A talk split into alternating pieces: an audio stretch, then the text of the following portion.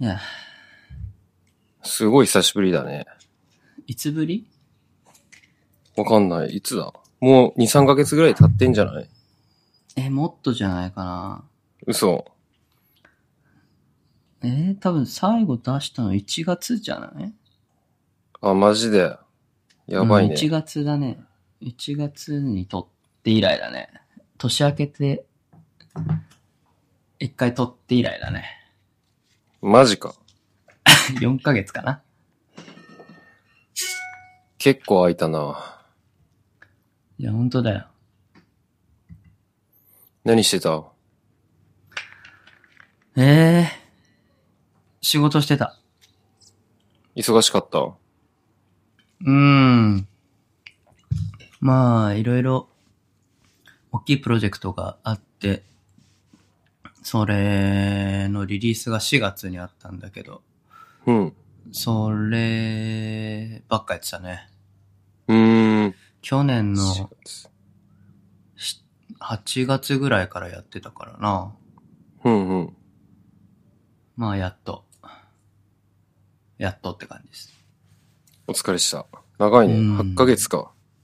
ぐらいだね。まあ、構想から始まればもう去年の1月とかから始まってたから、うーん。まあ実際に手をつけ出したのは、まあ夏ぐらいだったんだけど。うんうん。いやー、長かった。それはどんなサービスなのサービスというか機能だけど、うん。えっと、まあストアーズ .jp の中で、顧客管理機能っていうのを出したんだけども、うんうん。まあ、あれよね、購入者とか、その、買ってくれた人の会員情報とか、そういうのを管理できる機能。顧客管理ね。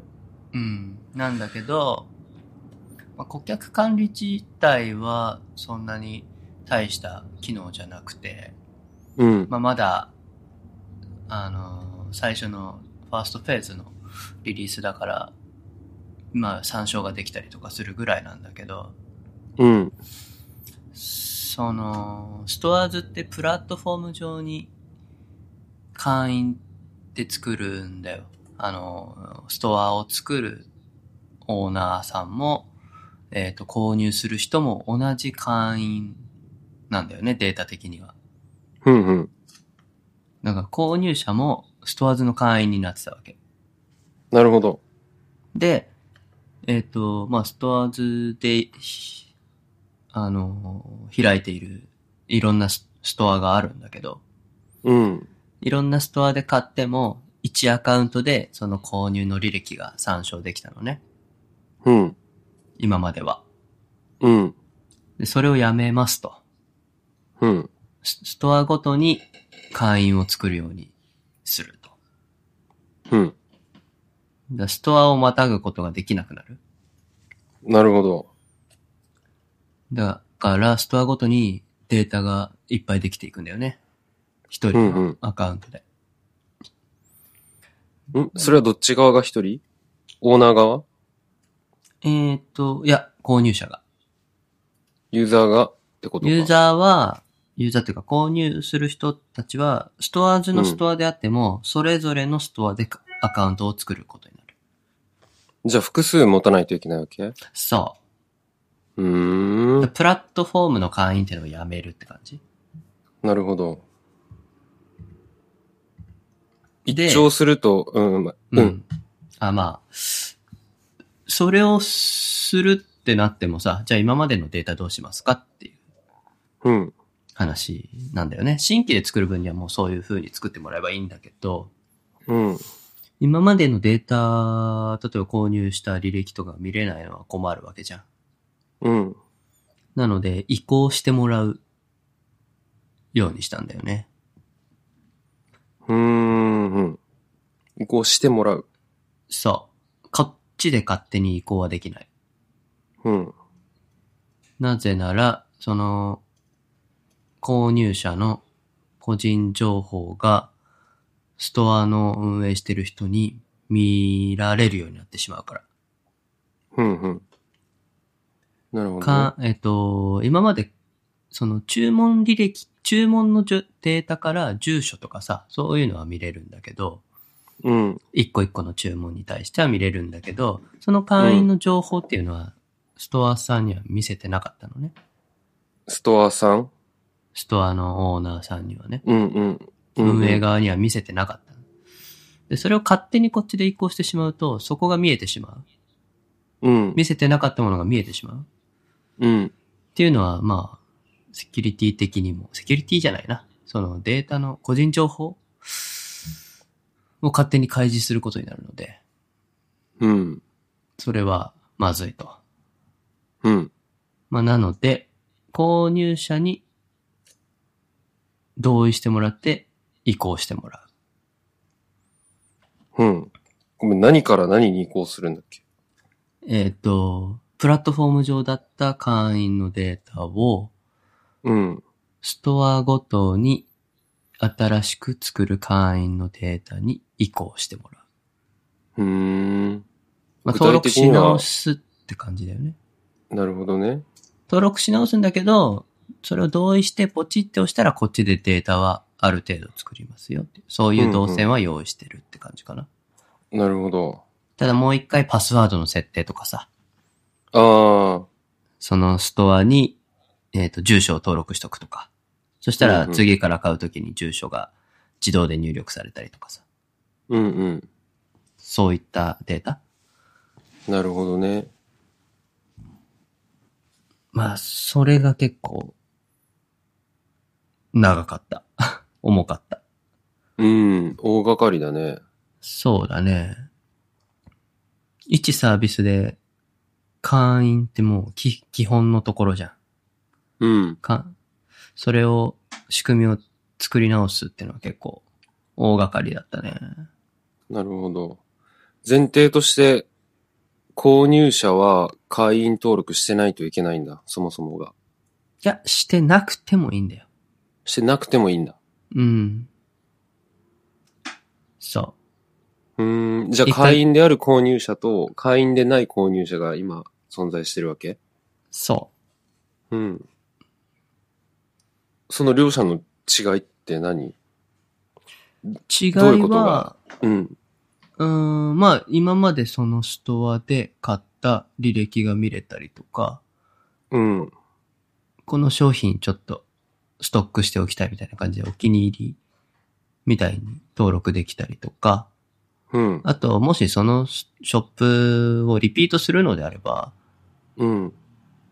えっ、と、まあ、さっき言った住所を登録しておいたりとか、うん。クレ、クレカを登録しておいたりとか、うん。うん。あとは、その、ストアの運営側がメルマガを送りたいときに、うん。会員に絞って送りたいとか、うん。うん。できるわけだよね。なるほどね。じゃあ、よりコアなファンの人は、ある特定のストアのコアなファンな人は、会員登録してた方がラッキーだねって感じか。そうだね。うーん。まあ、ネットで検索して、一回しかもう買うことないみたいなさ。たまたま見つけてみたいな。うんうん。なるほど。その移行は、うんうん。うん。何々あ、いやいや、そういう人たちは、まあ、登録する必要はないもんね。だかそうら、だね。ゲスト購入みたいな感じで。ゲストね。うん、注文、い注文するときだけ、まあ、住所入力したりとか、うん。買うときだけって感じかな。ゲストの購入に関しては。その情報は保持されないの注文データとしては保持するけど、うん。会員のデータとしては保持しないので、うーん。クレカの登録とかもできないし、うーん。っていう感じかなじゃあ2回目買うときはもう1回打たないといけないんだ、全部。そうだね。なるほど。うん。で言いかけたのなんだっけんいや、そもそもだこのうん。移行全体的なさ、そのプラットフォームをやめて、各ストアごとに購入者は会員登録をするっていう風に移行した理由は何なんだろ理由ね。そもそも、プラットフォーム上、購入者においてね、購入者においてプラットフォームでの会員のメリットというか、うん。そういうのはあまりなかった。ってのが一つある。うーん。えっ、と、プラットフォーム上の会員の時、まあそれを、フォロー会員って呼んでたんだけど、うん。まあ、購入者の会員の、その、登録したメリットは、当初ね、何年か前にそれを作った時に、あの、ツイッターみたいな感じでさ、フォロー、フォロワーみたいな概念があったわけ。うんうん。購入者も、そのストアをフォローして、なんかタイムラインみたいな感じで、新しい商品とかうん。が見れるみたいな、その、いろんなストアまたぎで、うんうん。新着商品みたいなのが一覧で見れるみたいな機能があったんだけど、まああうんんまりそこまで、その、ストアーズで購入してくれる人って別にストアーズを意識してないから、うん。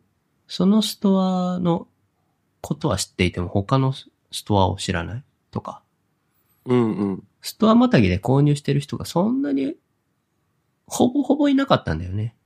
うんうんうん。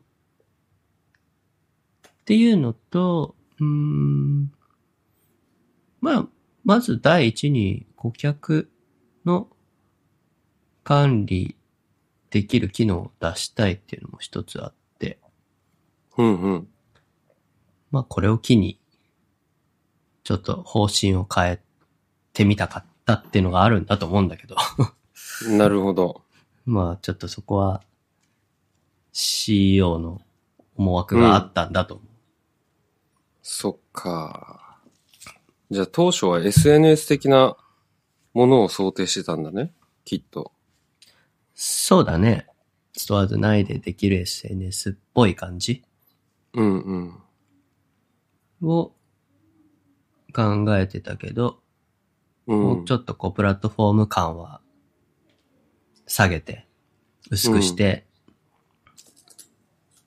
いこうっていう感じの方針に切り替えをしたって感じかな。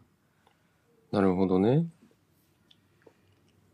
簡単に EC サイトが立ち上げられるサービスうん。になったって感じだね。そうだね、ストアを作りたい人、オンラインショップ、うん EC をやりたい人に対してはそうだね。うんうん。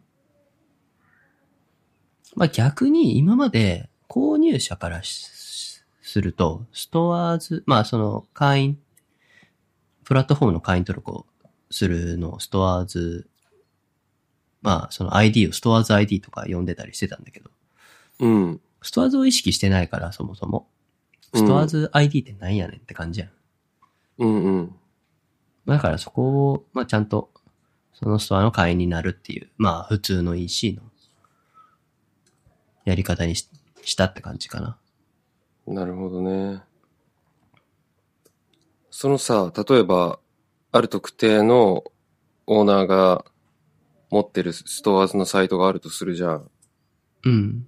そのサイトを素人というか一般の消費者が見たときに、それがストアーズに帰属してるっていうことが、すぐわかるようなデザインになってるのかなそれとももうなってないえーっと、一番下の方に、うん。ストアーズのサービスの、えーっと、ロロゴじゃないな。まあ、ロゴというか、パワードバイみたいな感じのは出してたりするけど、なるほど。わからないね。そっか。なるほパどッね。と見ではわからないと思う。まあ、デザインはうん、やっぱりこう、ある程度同じところはあるので、共通化してるところはあるから、うん知ってたら、あ、ここ、もしかして前の、前見たストアと同じサービス使ってるんじゃないみたいなのは、うんな。んかリテラシーがある程度ある人だったらわかるかもね。なるほど。あれこのボタンなんか見たことあるなとかさ。うんうんうん。そういうのではわかるけど、明示的に出してはいない。うーん。そっかそっか。分かってきた。であまりプラットフォーム感を出しても、うあん。のストアを運営する側の人うん。があんまり喜ばないというか、うんうん。まあ EC はひ出し、やりたいけど、自分で一から作るのもあれだし、大変だし、うん。まあどっかに外注して作ってもらうも結構お金かかるし、けうど、ん。なんか、どっかのサービスめ利用してます感は出したくないみたいなさ、自分の世界観を壊したくないみたいな、うん。いう人も増えてきたから、まあそういう人たちにとっては、まあ今回のやり方というか、まあ、あまりプラットフォーム感を出さないのは、まあ、喜ばれるのかなという感じ。ただ、購入者とかには今回の移行とかはクソめんどくさいと思う。なるほどね。ひと手間かけさせるわけだもんね。そう。しかもメリットそんなないし、みたいな。うん。えー、まあまた登録すんのって感じでしょ。そうそうそう。え、何ストアーズって何って多分なると思うんだよね。うん。なんだっけ、なるほこどねれみたいな。うんうん。まあいいや、みたいな。放置する人も多いと思うんだよね。うん。まあ、だからといって、まあい一応ね、今共存、どっちにもログインできる状態なんだよ。プラットフォーム側でもログインできうるわしぁ。しうん。あ、ストアのページ、例えばオットライフのストアあんじゃん。うん。ストアのページからのログインはできない。その、うん。うんプ。ラットフォームの会員では。なるスほトアど、ーズね。のトップページに行けば、そっちでログインはできるけど、うん。そこは分断はしてるが、一応今共存できる状態にしていて、っていうのうんもうんいきなりもう、今までのはログインできませんってしちゃうと、購入履歴全く見れなくなっちゃうから。うん。うん。それはまずいのなるでほ、どね。まあ一応。応移行期間みたいな感じで1年ぐらい設けてはいるんだけど、1年後、うんまあクローズしてしまうと、もう見れなくなっちゃうから、うん。まあ、それで問い合わせ来ても困るので、まあ、何らかのアクションをして、ある程度は移行を促すようにしていかないとうん。。っていううんか、まあ、うん、っていうのはこれからやっていくかなっていう感じです。なるほどね。うん。そうか、そうか。ありがとう。長々と質問してしまったけ ど。いやいやいや。そうか、そうか。今なんかさ、あのー思ってたのが、うこんん。普通の実在してる店舗、ネット上じゃなくて、うん、うん、うん。で、いろんな形があるじゃないですか。はい。街を歩けば個人商店が立ち並んでてさ、うん、で、中にはこうフランチャイズの店とかもあって、全国展開してますよ。あ、この県にもこの店あんだ、みたいなさ。うん、うん。あったりとか、はたまた大きいショッピングモールがあって、そこにテナントがいっぱい入ってるみたいなさ、モールタイプとかね。モールタイプね。いろいろあるじゃん。うん。なんかネットで買い物するときにパッてまず思い浮かぶのアマゾンじゃないそうね。うん、アマゾンとか、まあ楽天とか。えーっと、そういうのって多分イオンとかに該当するわけじゃん。そうだね。リアルだとそういう感じリだアよね。ルだとそうだよね。うん、アマゾンっていう巨大な建物があって、その中に入るといろんなテナントが出店していて、出品している。うんでまあ、あーさうん。うんうん。探すときは、なんていうのかな。こう、何か目的のものがあるわけでしょ購入者は何かを買いたい。例えば俺が海パン買いたいとしたら海パンって検索して打つじゃん。そしたら、えっ、と、イメージ的にはいろんな店舗のいろんな商品を、その店の店員がバーって持って集まってきて、うちの海パンこの値段でこの機 能です、みたいな。で、うんその周りにはいろんな購入者たちが、過去の購入者たちの亡霊みたいなのがいてさ、いや、この海パン3日で破れたからやめとけ、みたいなこと言ってる、うんうんうん。そういう感じでしょそうだね。うん。で、今のストアーズの話を聞いてたら、タイプはそうだね。うん、こう、巨大なストアーズっていう、なんかこう、エリアがあって、で、その中に個人商店がめちゃくちゃいっぱい立ち並んでるみたいな感じだよね。あ、途切れてる。あ、嘘。大丈夫かなうん。っうん。ストアーズっていうていう、もうめっちゃ、もう誰も、誰もっていうか、運営してる側と、オーナー以外はほとんど意識してないけど、あ、この土地って、ストアーズっていう土地だよね、みたいな、広大な土地があって、うんうん。その上にこう、個人商店がめちゃくちゃ集まってるみたいな感じ。そうだね、そうだね。うん。で、ストアーズがやることは、その、お店出店したいですっていう人から依頼を受けて、そのお店の立ち上げの建設的な役割を楽にしてあげるよみたいな立ち位置なのかなって今思った。そうそうそうそうそうそう。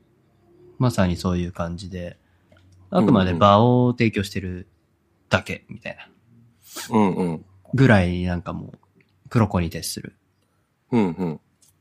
っ立ちて位こと置はで購入者やっていはき、たい。うんうんそっちに行ったんですね。そうんうん。う。で、購入者には別に、今までは、そういううん購入者とかにもリーチさせて、うん。まあ、ストアーズっていうものを知ってもらおうみたいなか意味合いも込めてプラットフォームに登録っていうのもあったと思うんだよね。うん。なぜなら、その購入者もログインすると、ストア開きませんかみたいな案内があったりしたわけよ。うーん。うんうん。いや、売るもんないけどみたいな感じじゃん。まあね、うん。そういう人が多いかもね。う。うんん。まあ、メルカリみたいな、ああいうフリーマーケット的な立ち位置、ヤフオクとか、うん。あの、二次流通のところだったら、まあまあ売ろう売るものあるかもしれないけど、うん。オンラインショップ開くみたいな、そんな気概のある購入者なんてそうそういないじそうかもね。ゃん。なんか、じゃあ、例えばさ、アミューとかさ、に行ってさ、うん。商品見て、わあ、いい商品だ、私もこれ、こういうの作って売りたいみたいな、ないでしょ。うん。ないですね。買うだけでしょほ。ぼ皆無。うん。そうそうそうそう。だからまあ、知ってる人はストアで使ってもらってうんうん。いればいいっていう感じかな。そっかそっか。うん利益はどこで発生するんだっけ、ストアーズ側に対しての。お客さんが商品を購入した瞬間瞬間というか、まあ、決済された時、注文、あの、購入されて、まあ、その金額が、まあ、クレカなり、コンビニなり、いろいろな決済方法で支払われるでしょうん。で、支払われた後、まあ、完全にこう、発送とかもさ、確定して、うん。えっ、と、何取引が成立した後、そのお金の5%をいただいているって感じでね。で、あと、プレミアム会員みたいな、有料会員がそんあるんだけど、まあ、それも月額いくらみたいなので、いただいてるかな。そうか。あれ無料でストアーズってオーナーになれるんですか基本的には無料でなれる。マジプラスアルファで、有料、なんか、まあ、いろんな機能が増えたりするうん。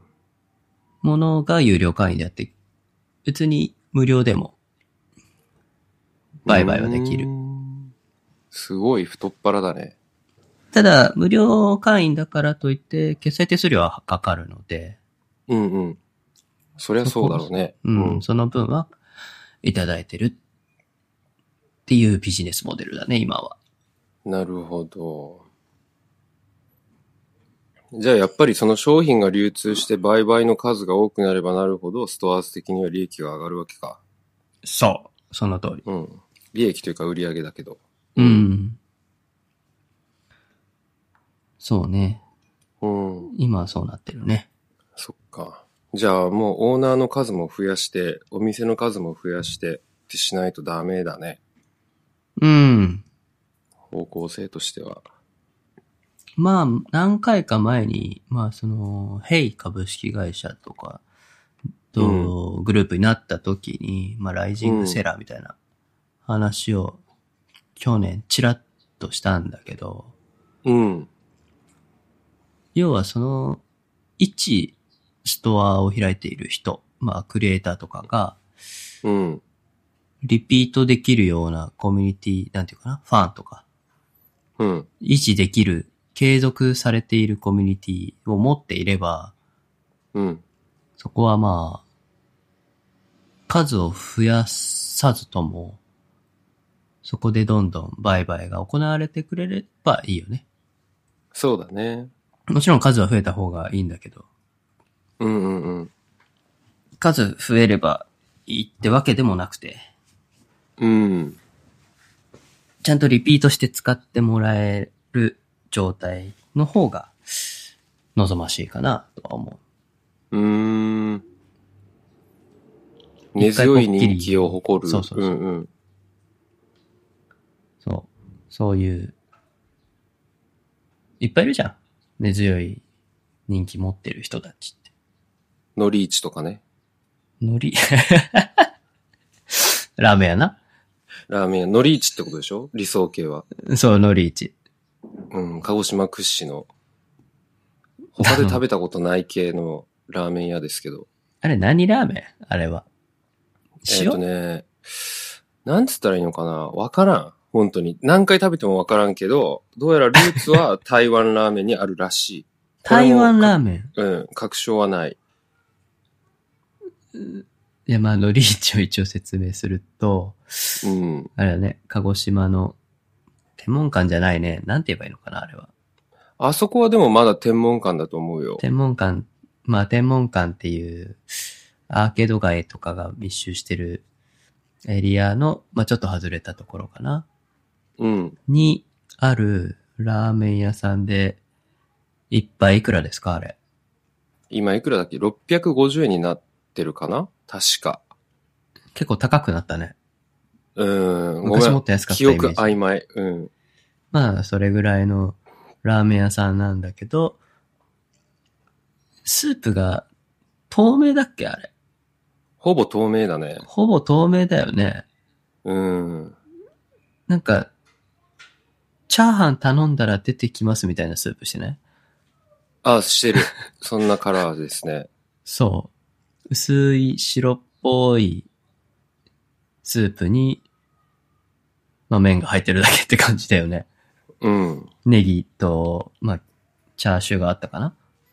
チャーシューちょっとあるね。焦がしネギとチャーシューともやし。だった気がすうる。んうんもう超シンプルなね、ラーメンなんだけど、全く油っ気もそんなないし、うん。優しいラーメンが昔からうん。あるんですよね。のり一っていそうなうんでね。すよ。いつ行っても、ほぼ満席なんだよね。そうだよね。人気よね。うん、人気、あれ夜何時までやってんの3時ぐらいじゃないかな。多分、あ2時とか3時とか。うん。ええうん。まああれなは、んか、コアファンが多いんじゃないですかそうだね。あれはもう完全に、なんか魔法を使ってんじゃないかなって気がしますね、俺は。そろそろ行こうかなってなるなるね。なんかこう、3ヶ月に一遍ぐらいのペースで行ってると思うんだけど、うん。最初に食った時さ、いやいや、味薄って思ったんよ。いや、薄いんだよね、あれね。左右じゃんって思ったんですよ。失礼ですけど。そう、塩ラーメンでもないんだよね、あれね。うん。左右なんだよな、確かに。お湯、な今茹でてますみたいな感じだよね。そうそう。ただし、ただし、その時の俺は、全然酔っ払ってなかったんですよ。はいはいはい。シラフで。うん。ほぼシラフの状態で行って、で、まあその時バンドで行ったんだけど、他のメンバーとかはさ、まあゴリゴリに酔っ払ってるわけ。うん。ゴリゴリって、まあ結構飲んでる状態で食ってて、うめえ、やっぱうめえな、みたいな感じで言ってるわけですよ。はいはい。で、次、ふとした時に、結構酔っ払った時にさ、あ、ノリーチ行ってみようかなと思って行くじゃん。うん。ハードに酔ってれば酔ってるほどうまいんだよね。そうなの。うん。これあはる本当にそう。アルコール入ってると美味しく感じてしまう味なんだろうか。そうだと思どんな味に変わるのあの、味があるわけ。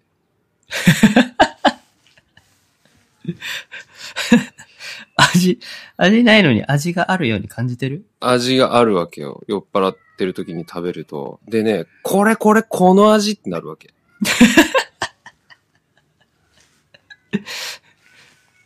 初めて食べたのにその味を。うん。その味、初めて食べたとしても、その多分酔っ払ってる時の、こう体の、なんていうんですかね、身体的な状態が欲してる味なんよ、ダイレクトに。ああ、なるほどね。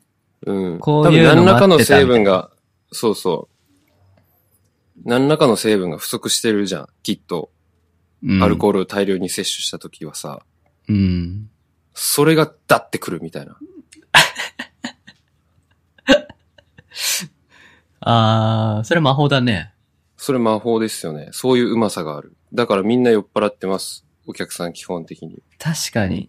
確かにそうだね。大体酔ってるし、ラーメン屋で飲んでるしね。飲んでるね。繁華街にあるから、そういう夜のお店に行った帰りに来てる人とかも結構いるんじゃないかな。うーん。確かに。キャバクラとかね。そうそなんかもう、ある程度、焼酎飲んで、いい感じに酔って、っていう人多いかもね。う。だよね。まあ、なんだろう、一次会で行くような場所じゃないよね。あ、最後です。最後。最後。最後の最後。うん。 そうだね。タクシーとか代行で帰る前にちょっとっていう。うん。なんか、腹減ってきたね。乗り地じゃねみたいな感じですね。まあ、乗り市以外店ないでしょ、あそこら辺も。ありそますよ。のそありのますよ時。間帯。閉まってまあるそでしょ。こまで遅くなるとあんまりないですけど、天下一品さんですとか、えートントロ本店さん、トントロ本店さんですとか、ございますが、基本的に豚骨ベースだもんね。あまあ、鹿児島のラーメンはそうだよね。そうか。うん。のり市。まあそういうのり市みたいな、個人商店がストアーズを使って乱立してくれたら嬉しいなって感じなわけだ。そうです、そうです。うん。まあ、今後はそういう風に、あの、今までは、誰でも簡単にオンラインストアを作れるみたいうんな。感じでやってきたけど、まあ、もうちょっと、まあ、もちろんそこの部分は残すんだけども、うん。押し出していく部分はちょっと変えてくるかもしれないね。そういう黒子に徹するみたいなやり方なので。うーん。そっかそっか。その世界中の人がオンラインストア開くみたいなのはもうちょっと、ちょっと無理だし、うん。違うかなって感じ。うん、違うかなって感じなのかなっていう。6年、うん7年、7年ぐらいかな、運営してきてうんうんうん至った結論なるほどねですかね。そうですか。あれ、今株式会社、何になったんだっけ変わったよね、2、3年前に。えっとね、ブラケットって会社名だったけども、うん。あの、サービス名になったよ。stores.jp 株式会社になった。ストアーズ .jp 株式会社で上場してるしてない。してない。してません。承知しました。あの、す和名、和名というか、登うん録してるストアーズ .jp 株式会社の正式な綴り、綴りというか書き方は、ちょっと クソ長いんだけど、ストアーズってカタカナやね。ストアーズ、中点うん。でカタカナでドット、うん。ド、ドツと、うん。で中点、うん。 JP だから。うーん。登記上の名称がってことだよね。そう、ん。そう。なるほど。あの、長すぎてちょっともうね、無理ってなる。なんでなんでいいじゃん。そんなもんでしょ。たまにね、ランオーバーする。マジでそう。会社名を。想定してないんだ。そう。なんか20、15文字とかなんか、うんうんうんそういう小さいところ、小さい枠しかないフォームとかあるサイトとかうん。あったりして、え自分の会社名入らないんだけど、みたいしょうがないですね、それは。な。うんと、ちょっと、ドット .jp いらなくねって思う会社名。確かにね。あったんじゃないもしかして。すでに、ストアーズ株式会社も株式会社あったらしいよストアーズもあったらしい。あ、そうなんだ。うん。うんそれはしょうがない。でもちょっと中店いらんわ、と思う。なんなんこれ。うん。じゃあ、チャル君が社長になって、登記変更してください、そこは。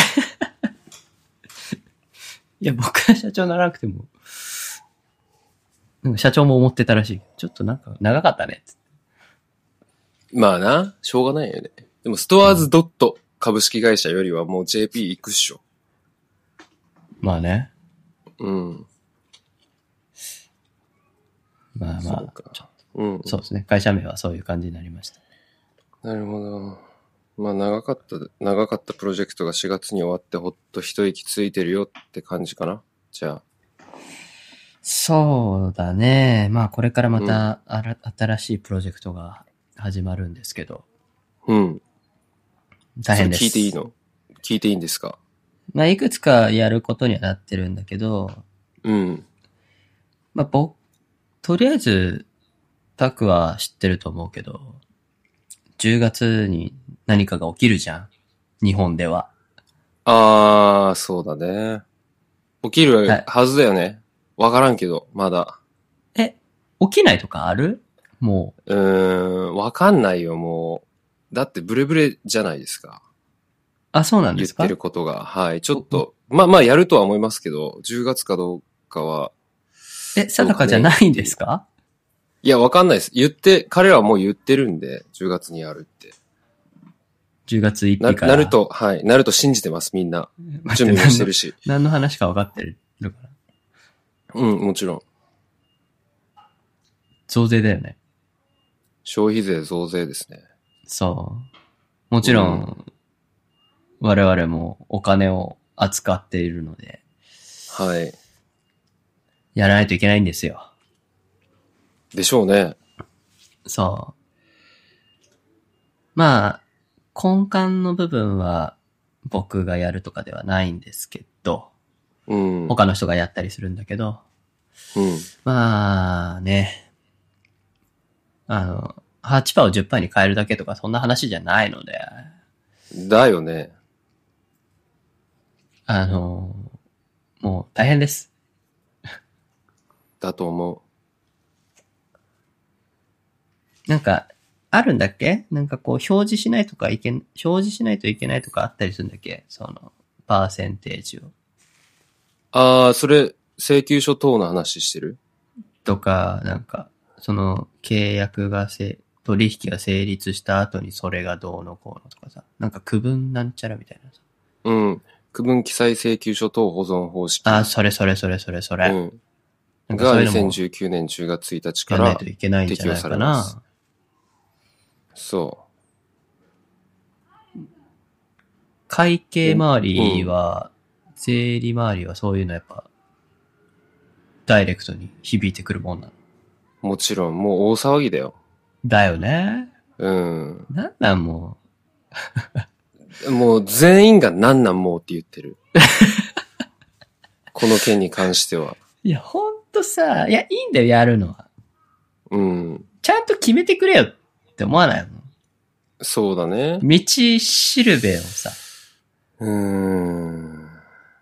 まあ、いろんな意見聞きますけど、その今回のポイントは、2010、あ、2019年10月1日から、複数税率になるんですよ。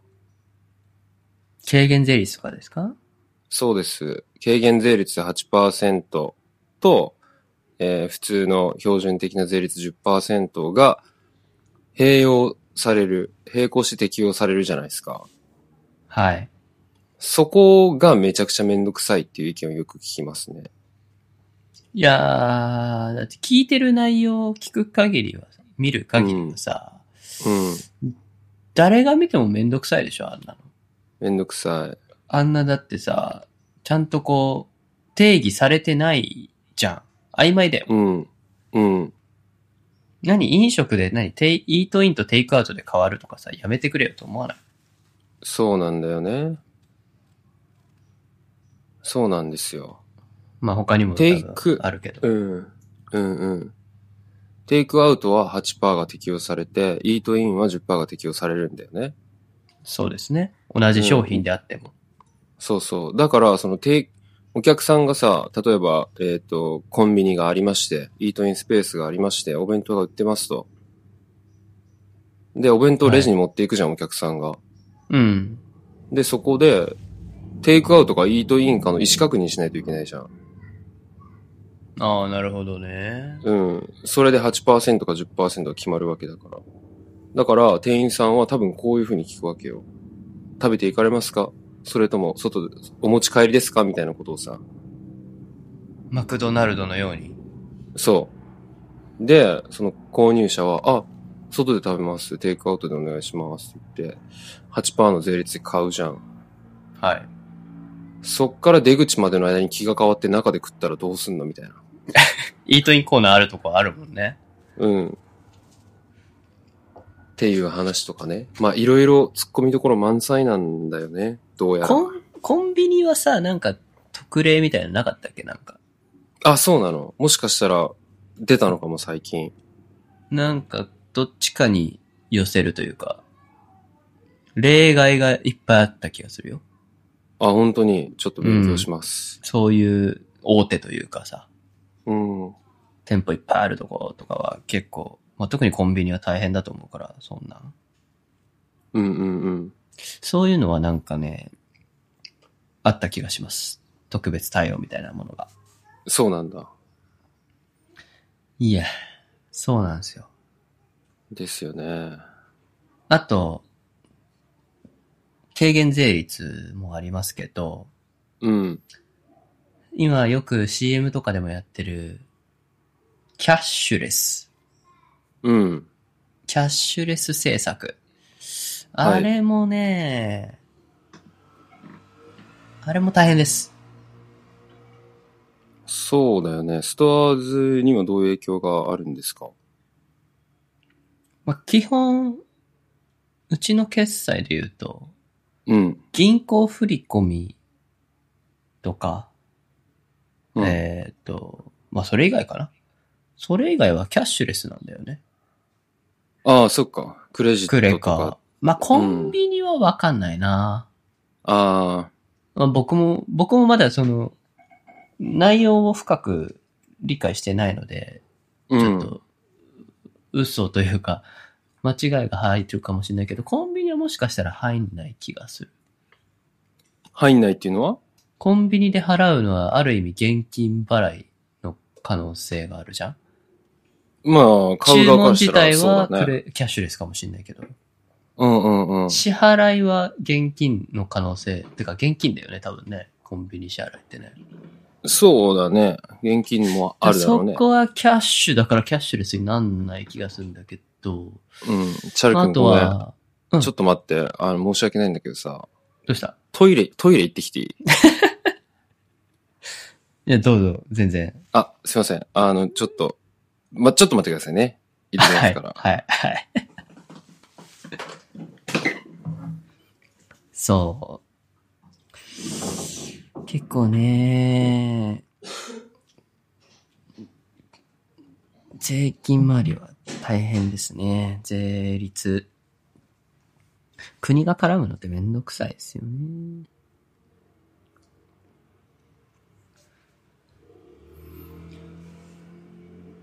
いや、もうなんか、4ヶ月ぶりの収録なので、全然話し方とか忘れちゃってるんだけど、ちゃんとこれ撮れてるかな大丈夫かな、まあ、撮れなかったらまた来月で。いやー。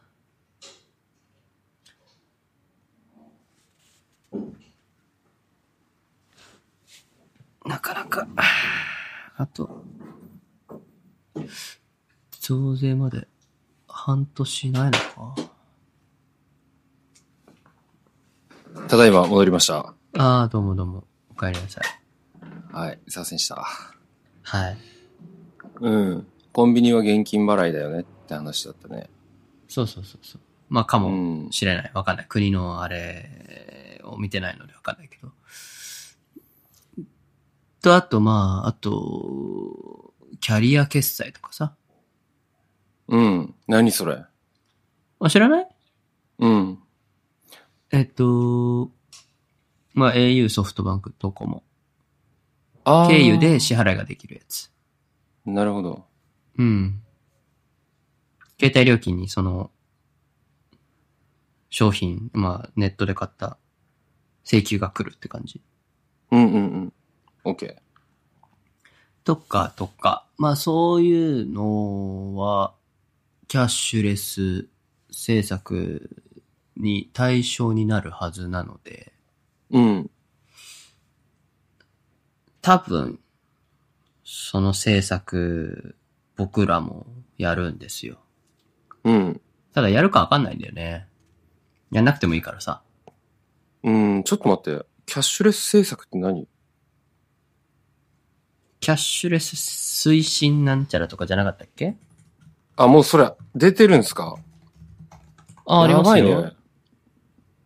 ちょっと俺テレビを見なさすぎるんで、あとネットもあんましてないんで、教えてもらえるとありがたいです。えー、っとですね。ちょっと待ってね。キャッシュ、な、正式になんて言ったっけな。えー、っと、キャッシュレス消費者還元事業みたいな、なんか、何ちあるんです。え、これ何町だろうか。何町かわかあ、書いてない。らん。うん、なんかまとめサイトみたいなの見てる。あー。えっ、と、とりあえず、何かっていうと、うん。えっ、と、限定的なものなんだけど、これって期間限定なんだけど、うん。 9ヶ月間、9ヶ月だうんけ適用される施策なんだけども、うん。キャッシュレス決済がされたら、うん。ポイント還元しますよっていう国が話。です。はい。なるほど。で、ポイントって言ってるけど、実際は、何よくある、何セブンの7個ポイントとか、T ポイントとか、うんそういうのじゃなくて、うん。まあ、現金を返すポ、あキャッシュバックだと思うんだけど、うん。キャッシュバックというそれはか、割引うん。になるのかな企業にってことだよね。すいや、購入者がだね。おい、あ、おやおやおやおや、 どう、どうやって計算するんだろう、それは。例えば今、ペイペイゴリゴリ言ってるじゃないですか。はいはいはい。えっ、と、僕が PayPay ペイペイを、まあ、iPhone に入れてますけれども、まあおーそな使入れってんだないですがうん。あの、えーなんとね、ちすょごっいと話それるけど、うん。ボンで使えるんです、ペイペイ。我らがボンで。我らがボンで。いやー、あの、まあ、話それたまま行くけど、ペイペイは本当にすごくてさ、うん。実は4月僕鹿児島に帰ったんですよ。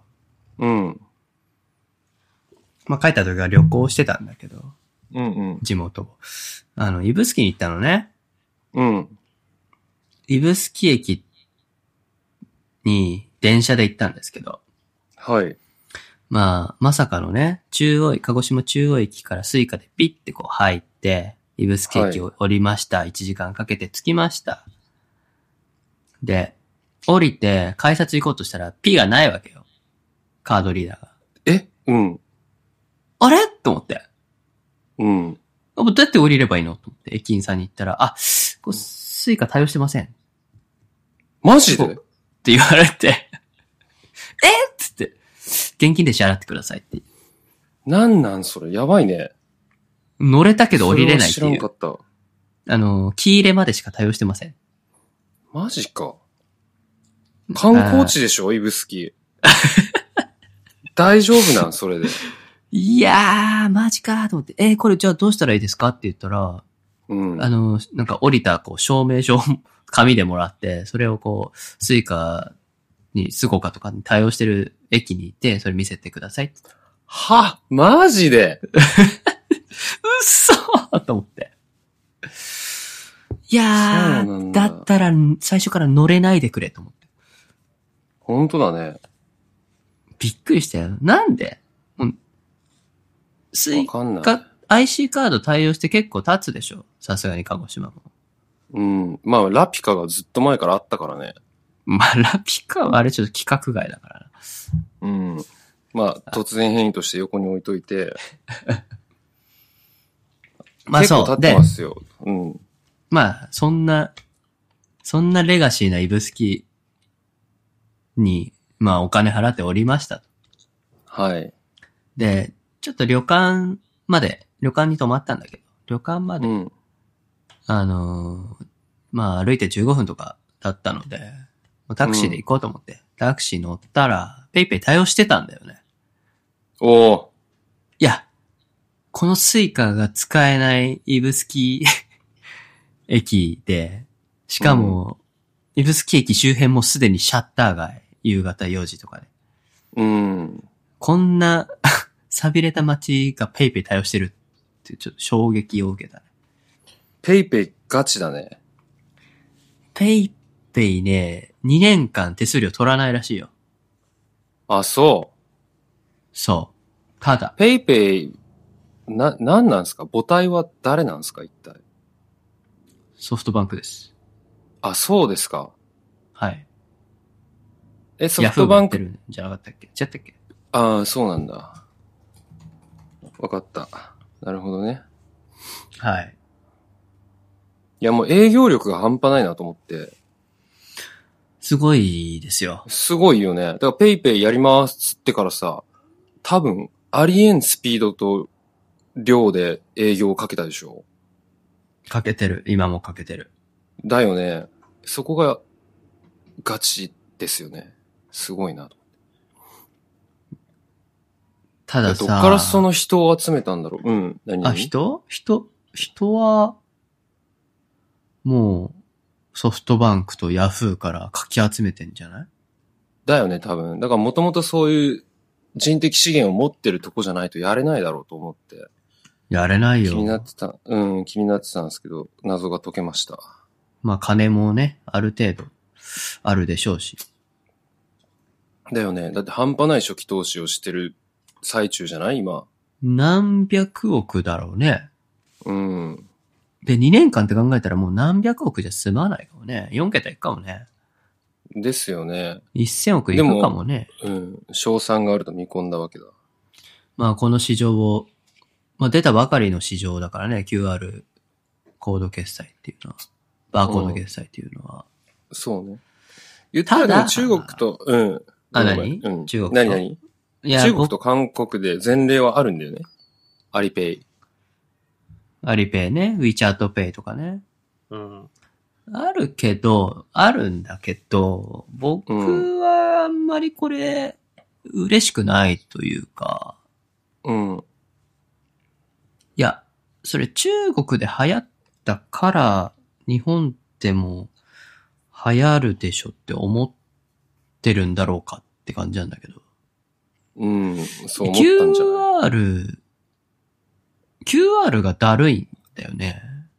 うん。そもそも。わかるよ。いや、鹿児島とかさ、そういう、あまり電子決済がまだ普及してないところはもしかしたらいいのかもしれない。うん。 QR でも。うん。いいのかもしれないけど、関東とか、スイカだからさ、みんな。うん。スイカ以上早いものないんだよね。そうかもね。だって、だって1秒ピッてしてる、して終わるんだよ、決済。うん。それがベストだわ。今、ペイペイはさ、スマホ取り出して、ロック解除して、アプリ起動して、P でしょ P っていうか QR をバーコードを読んで、うん。金額確認して、うん。まあわかんないけど支払いボタンポチって押して、うん。完了しました。で、ちゃんと金額合ってますみたいなお店とこうちょっとやり取りして、なるほどね。初めてそこで終わりですよ。 5ステップ、6ステップぐらいあるね。あるある。うん。え、これ、フェリカじゃダメなんて思うんだけど。うん、確かに。うん、俺も PayPay 使おうとは思わんもんな。僕も入れてはいるけど、一回だけどんな感じなんだろうと思ってビッグカメラで決済してみたけど、うん。それ以来使ってないし、うん。使おうって気にならないんだけど、うん。来るのかねわからん。 ?LINEPay とかいろいろあるけどね。QR、うん。そうだね。折り紙 Pay とか、うん。いろいろ出てきてますが、まあ、折り紙ペイは昔からあるんだけど、QR どうかなと思って。まあ、そういうね、キャッシュうレス、ん。キャッシュレスを国も流行らそうとしてるわけですよ。うん。で、キャッシュレス、 また話戻るけど、キャッシュレス施策は5%還元だったかな。うん、うん、うん。国が5%負担しますよ、とうん。いう施策でございます。どういうふうにその5%を国はエンドユーザーに支払うんだろうか還元するんだろうかエンドユーザーに支払うというよりは、最初から5%分引く、引いて決済する、ああ。になるだろうね。そうか、そうおか。そらく。了解。もしくうんちは、ょっともしく、はアプリ、例えば PayPay みたいなアプリであれば、うんうん、 5%分をキャッシュ、あの、ポイントバックしといて、うん。 PayPay が国に請求するみたいなうん、うん。やり方な、そうだだったりよね。するんじゃないかな。ううんだよね。俺、後者が多いんじゃないかなと思ちもやるとしたらそういう感じだと思うんだよね。う。ですよね。あまあ、割り引いて、決済させうて、ん、うん。割り引いた分を国にし請求するみたいなうん。感じっぽいなるほど。そう、これがうん。 10月にうん、うん、うん。まとめてやっていきます。なるほど。そうだね。面白いよね。俺はこのキャッシュレスの動き、一連の動きがすごい面白いなと思って見てて、へえ。なんかお金って何だろうって考えるいい契機になるじゃないですか。ああ、現金が現金じゃない。お金っていう概念。お金っていう概念、う概んうん念。うん。うん。一体何なんだろうって、俺は結構考えたんだよね、今回。ほうほうほうんうん、キャッシュレス化、いろいろ種類あるけれども、キャッシュレスって言った時に、こうものすごいいろんなものをさ、一言で言い表そうとしすぎてて、いいろんな要素がこう、ない混ぜになってるような気がしてるんだけど、う。うーん。うん、例えば QR 決済とか、あとは何があるっけ俺が使ってる LINEPay は LINE カードっていうのが発行されて JCB って書いてあるわけだけど。あ LINE Pay 使ってんだ機能としてはプリペイドになってるわけね。あ、途切れた。あ、嘘。大丈夫うん、大丈夫。うんその、キャッシュレスって言った時にさ、結局じゃあなんでその、キャッシュレス決済が可能なのかって考えると、最終的に現金化することが可能だってみんな信じてるからっていう話になんないいや、そんなことないんじゃなあ、そいうん。現金と同じ価値のあるものとしてしか思ってないと思うけど。う。うんうん。例えば PayPay の場合はさ、まあ俺も詳しくないけど、おそらく自分が持ってる普通預金口座と結びつけて、普通預金口座から PayPay に残高を移動させて、チャージして、そこから買い物するっていう仕組みがきっとまずあるじゃん。うん。そうだね。それって、うん、それって結局、その、預金口座の残高に担保されてないうーん。まあ、クレカの場合もあるけど、まあ、基本はそうだろうね。うんうん。クレジットカードの場合だってそうじゃん。うん。その俺がクレジットカードでお店で買い物ができるのはさ、そのお店の人が、ゆくゆくはクレジットカード会社から、現金もしくは普通預金っていう形で、まあ、お金が入るっていうことを信じてるからだよね。そうだね。うん。だから今のキャッシュレスって言った時に、じゃあそのキャッシュレス、まあスマホの上に書いてある、表示されてるだけの数字の羅列を、なんでみんなが貨幣、通貨として取り扱うのかって考えたら、結局現金に担保されてると思うんですよ。現金に担保。うーん、現金、いやー、どうなんだろうな。まあ、現金というか、みんなが持っている銀行に入ってるお金だよね。うんうん。預金だってさ、ううん、ん。もしいや普通預金にお金入れて、それが現金と交換できないっていう制度だったらみんな預けなくないうーん、じゃあ銀行に預けるお金も結局データ化だからね。うん。現金、現金とは思ってないんじゃないかあ、本当に。な。うん、僕は思ってない。うーん。預けた現金はなる結局、銀行がいろんなところに融資したりするお金に使われるだけだからね。ほどうん。まあそうだね。うん。一回ガッてひとまとめにされて。そうそうそうそうそう。うん。かなと思ってんだけど。うんうんうん。そっかそっか。どうだろうん。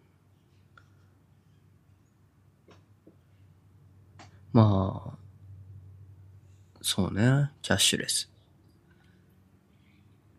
どうなるんでしょう。うん。どうなるんでしょうね。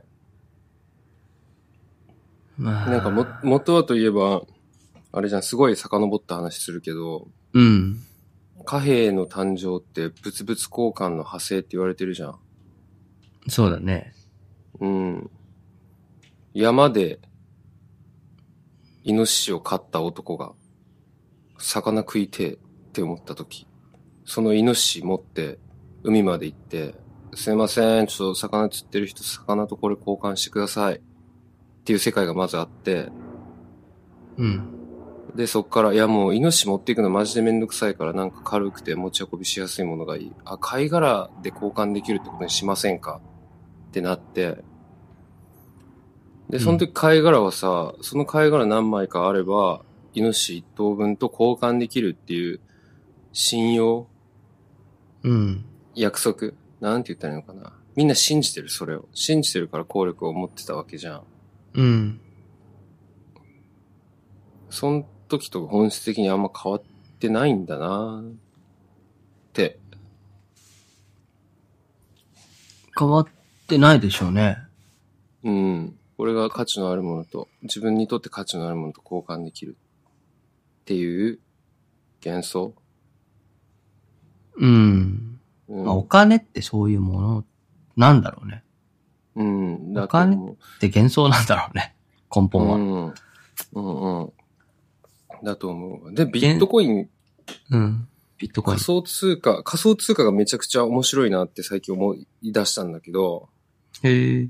うん。あれはさ、なんで通貨として機能し始めてるかって言ったら、あれじゃないですか、取引記録がずっと残るっていうところがポイントじゃん。そうだね。うん。自分が今手元に100ビットコイン持ってるとしたら、その100ビットコインの、私は今手元に100ビットコインを持っています。なぜならの後に今までの取引記録がバーっとさ、ブロックチェーンで連綿と記録されてるわけでしょうん。それめっちゃ証拠力高くねと思ってて今。いや、そうなんですよ。そううなんです。ん。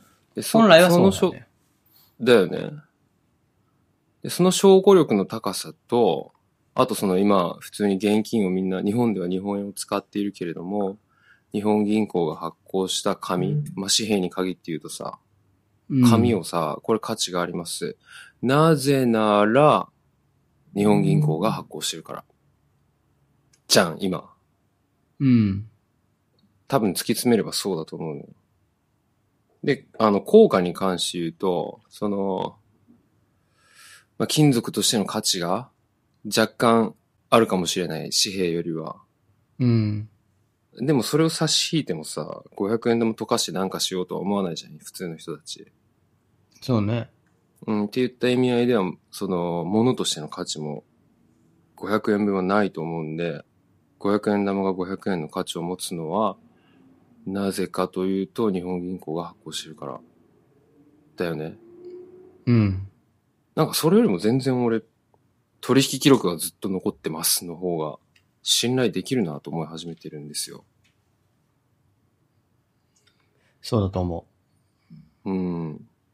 だから俺すべてのキャッシュレス、今キャッシュレス決済とか言ってるけど、全部仮想通貨に淘汰されるんじゃないかと思っている。う。いつかはなると思う。うん。いつかはなると思うけど、うん。その、さっき言った現金の担保って、信用って国に対する信用なんだよね。今んとこそうだよね。そう。ただ、うん仮想通貨になってくると、国をまたいでしまうから、うん。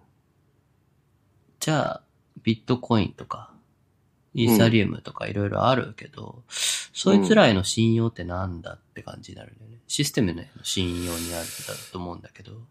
そうだよね。確かにそのリスクはあるなと思そう。う。うん。今は国が、まあ、ある意味守ってくれているわけだよね。その信用を。うん。守って、かつ信用を上げ続けてくれてるわけだよね。うん。うん。国の信用がなくなれば暴落するわけで、うん。うんそれを国が担保してくれてるからみんな現金というか、日本円を使うわけだけど。うん。意識せずにね。そう。うん。どうなんだろうね。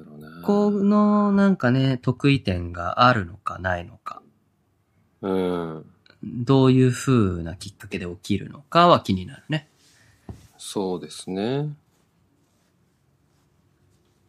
いずれ何かが起きて、ブレイクスルーが起きてなるかもしれないけど。うん。ちょっとビそこは想ッ像がトつかコなイい。ンを、ビットコインを、例えば国連とかが貨幣として認めた瞬間に、ウェーイってなるんじゃないあー。今認めてないじゃん、通貨としては。つ、まあ、国は、うん、どうなんだろう国な。うん。多分世界中どこの国も通貨としては認めてないはずなんだけど、それ認めますって言っちゃったらもう、バブル起きるんじゃないですかね、また。うーん、通貨として認めてないのかな。えパブリックなコメントで通貨でーすって言ってる国はないんじゃないまだ。じゃなかったかまあ、仮想通貨とは言ってるだろうけど、な。うん。通貨とは言ってないのか。うん。そうなだとの思か。うん。うーん。まあ世界中で言われないと、使われないと意味がないからね。そうだね。だったら日本円でいいじゃんってなっちゃうからね。うん。それがやっぱ世界的に使い出したら変わってくるのかな。もうそれをメインにしますみたいな。うんうん。メイン通貨としてビットコイン採用します。ってなればそうっすね。いいかもしれなそうっすいねけど、うん。うーん、まあなかなか大変かもな。利権絡みとか大変だろうな。利権か。まあ、そういうことね。うそん。う既得権益の人たちがってことは認めるかなってだし、為替って概念がなくなるんじゃないかな。ああ、そうだね。うん、国家をまたいだ貨幣の差額、差額中か。うん。あれでしょ、エンドル、エンエン ドルエン。エンドルのやつね。そう、エンドル。ドルドルのやつね。ドルドルのやつね。そう。円高ドル安のやつね。そうそうそうそう。その概念なくなるよね。一つにそうだ。ね。ビットコイン高、イーサリアム安とかになるんじゃない そうそうそうそうそう。そうなる。やだな。それもなんかやだな。いや、そ、そうなると結局変わんない。うん。そうだっすな。一つにならないと変わんないですよ。そうだね。どうするもう、オッドライフコイン発行する作る作る何ができるそれで。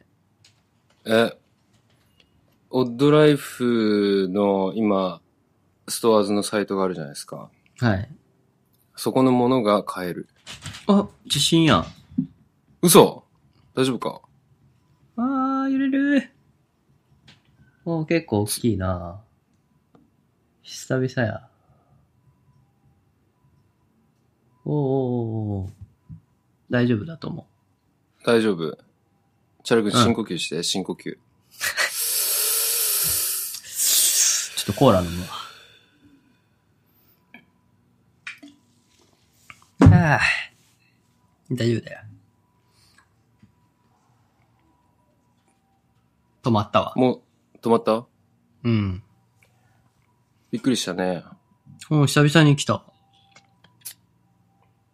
大丈夫です。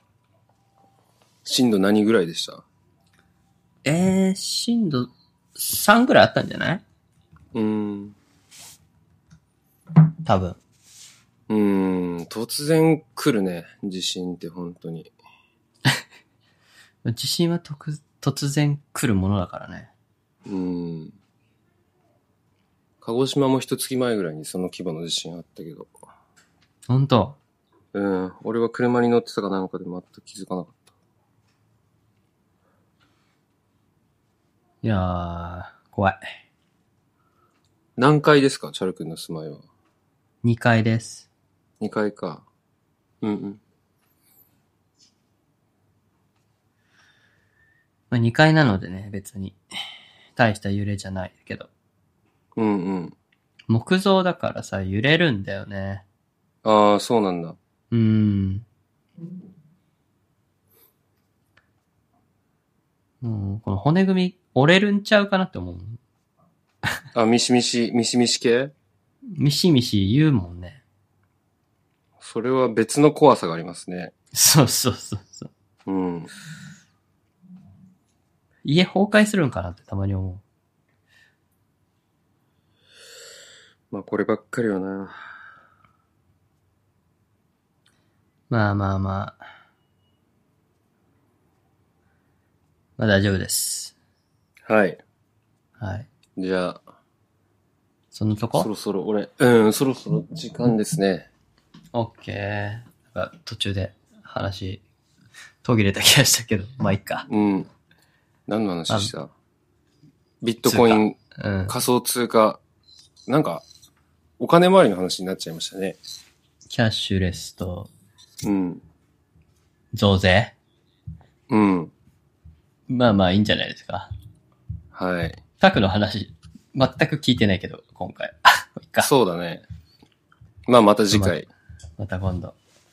いやー、はいやっとね、令和初ですよ。そうですね。あ、令和、そうだった。令和令和、令和だ、だ。はい。まというわあ、けで。また来月。そうだね。ち撮ょっりとたいな忙しすぎましたね。はい。頑張りましょう。お互い時間を見つけて。 あとまたね、ゲストを呼びたいので、あ、ぜひぜひ。そのうちうん。お声掛けして、やりましょやりましょう。はい。う。じゃとりああ、えずそんなところで。今日はリハビリな感じで。うん。はい。じゃあまた。はーい。またね。はーい。バイ。バイ。